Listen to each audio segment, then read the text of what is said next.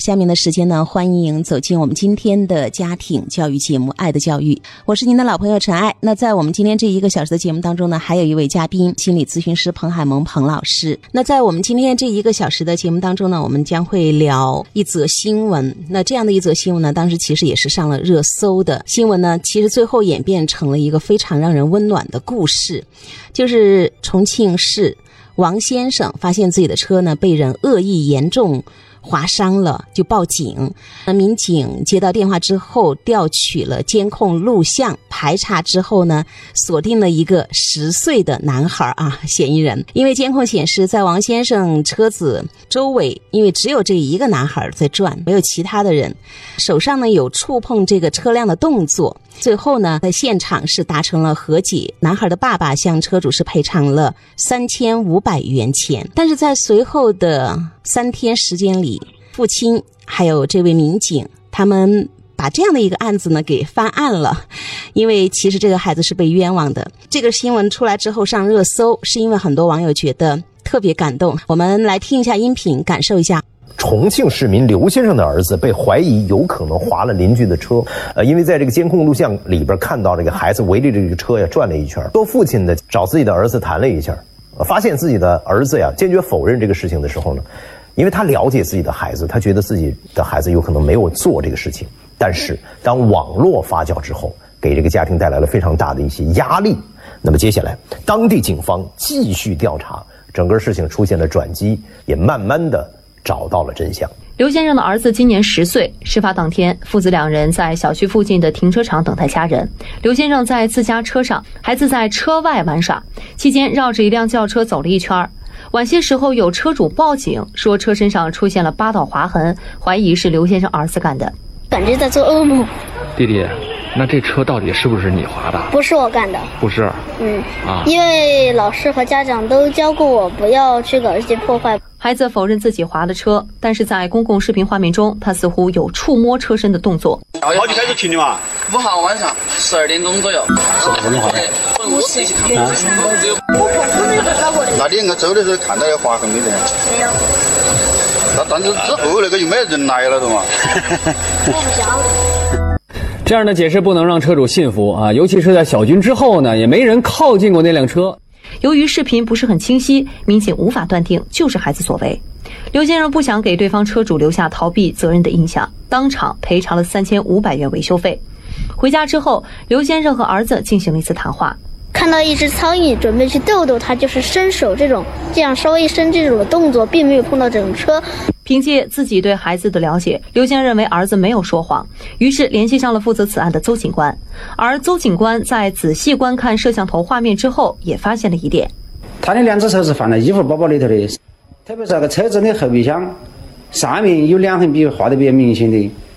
娃儿没做那个动作，他的划痕特别深。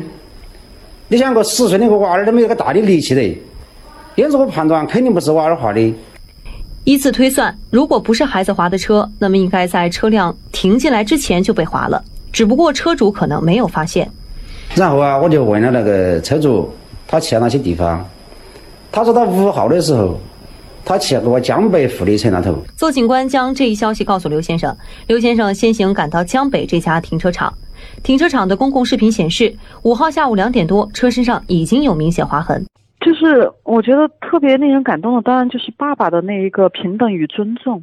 平等尊重。我知道那个民警为此付出了很多的努力，就是在他的工作中，其实这只是他的工作的一个部分，那么多，但是为了一个孩子。我觉得特别重要的就是可以为了一个孩子付出这么多的努力，嗯，还是很令人感动。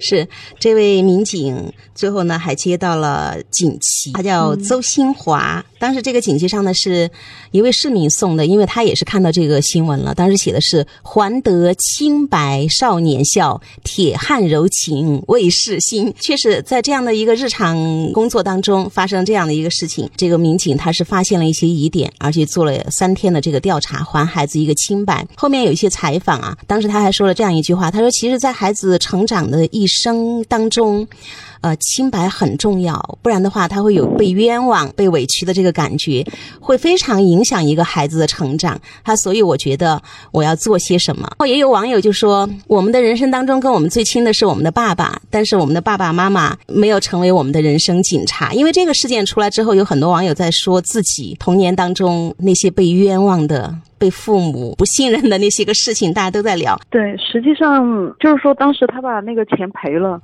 我觉得这个爸爸的做法就是，当时当对方来找他说的时候，实际上孩子是说没有，但是呢，他尽快的让这个事儿平息下来，就先把这个钱给赔了，然后自己再静下心来，因为如果不把对方的这个事儿完结了，他就没有办法静下心来跟孩子去处理这个问题。我记得我们以前有一次是为着孩子在小卖部里，然后他不承认他拿了钱还是拿了东西。在那个当口，然后最后就报了警，就是把一个小事儿闹得特别大。但是这个爸爸，我觉得觉得特别好的就是，第一步先把对外的这个部分先处理一下，就暂且平息一下，就没有在那当口逼着孩子非要承认，一定要怎么样这样那样，他就先以一个父亲的担当。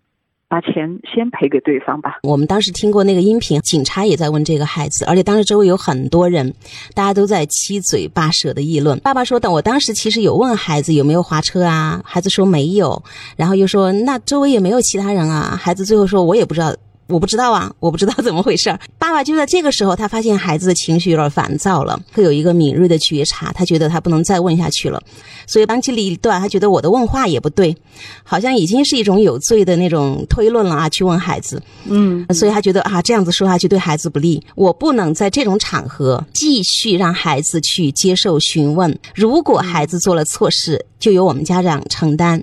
呃，在孩子有安全感的情况下进行教育。如果孩子没有做错事情，在这种场合，我不能够用闹的方式去解决，这样呢会给孩子留下错误的印象，以为解决问题就是靠闹。决定尽快让家人带孩子离开，我一个人留下来协商。回家后啊，我再去跟孩子沟通。所以在整个爸爸这一段的描述当中，彭老师说的尊重。一个孩子，他为他孩子赢得最大的一个保护，因为当时人又多，七嘴八舌的，然后大家各执一词，实际上在那种情况下是扯不清楚的。对，所以我觉得这个爸爸他特别好的就是他的整个心智比较成熟，比较理智，他没有被情绪啊，你不能冤枉我们家小孩，或者他觉得孩子你为什么做错是不承认，这明明已经很明显了。他没有被情绪拿住，嗯，他没有被情绪按翻，然后他整个人一直都处在心智比较成熟稳定，所以他尽最大程度保护了他的孩子。我先扛下来，先担当下来，因为如果最终不是他的孩子，有证据了，那那个钱要拿回来，那也是可以的，没有问题的呀。所以我觉得这个第一步特别好。这个爸爸呢，其实对自己的孩子有一份信任。这个爸爸说：“我当时其实没有多大的情绪，这个事情孩子如果做了。”后面我会去跟孩子聊的。如果没做呢，我先把事情解决了，因为他不外乎他就两种结果：做还是没做。你看爸爸这种感觉，就是特稳得起。对啊，所以说他就就是尽早让孩子离开那个乱哄哄的，然后里面还充满了一些攻击性或者一个什么样那样一个情绪很乱的一个场面，就尽快结束。